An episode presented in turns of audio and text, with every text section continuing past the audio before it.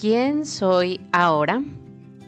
Hoy me tomé un café con una amiga y platicamos de cuestiones filosóficas de la vida,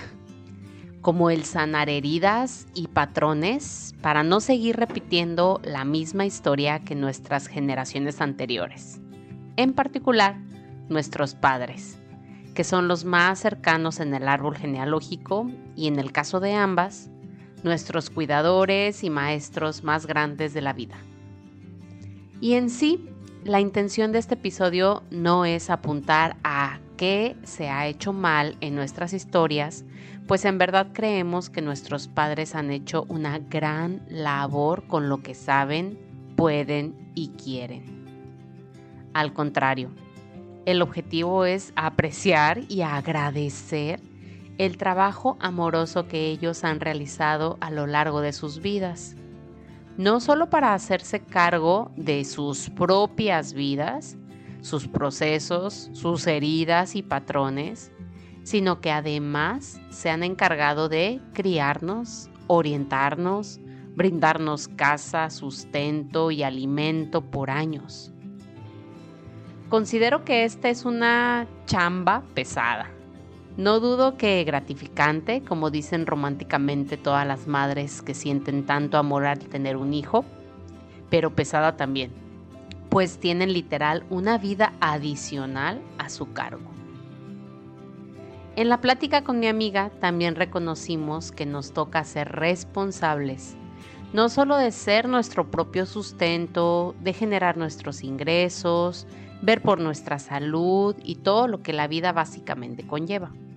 sino también de nuestros procesos internos, que no les toca a ellos, nuestros padres,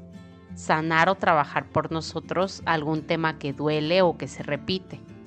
Nos toca a nosotras.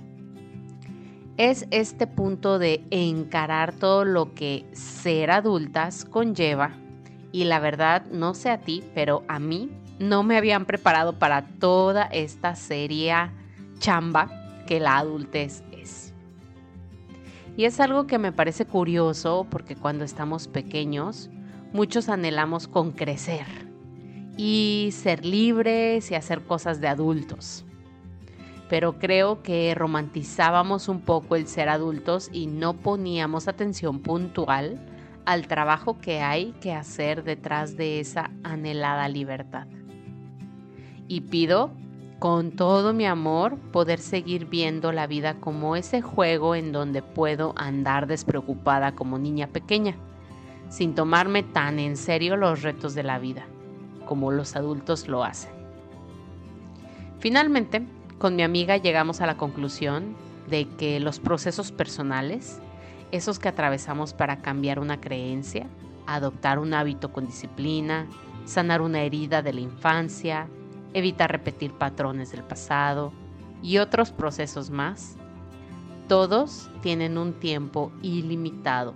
Es decir, no van a terminar, pues no hay nadie que esté evaluando si realmente ya lo sanamos, ya nos liberamos y ya estamos como curados. Todo es una cuestión subjetiva y creemos que dichos procesos tan profundos y en donde se involucra lo intangible son para toda la vida, que no vale nuestra energía el querer eliminarlos, suprimirlos o resistirnos a ellos, que lo que sí podemos hacer es llevarlos con nosotros en el viaje de la vida como pasajeros tranquilos en el asiento de atrás del carro y no dejarlos conducir. Qué gusto encontrarnos en la misma sintonía hoy, recordando que la vida es tan solo un juego de colores. Agradezco de corazón tus comentarios a lo que hoy has escuchado,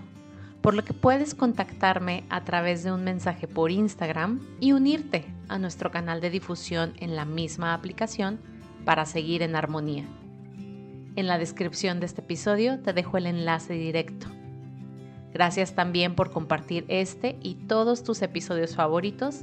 así como regalarme tu evaluación en la plataforma de audio en la que me escuchas. Bendiciones infinitas.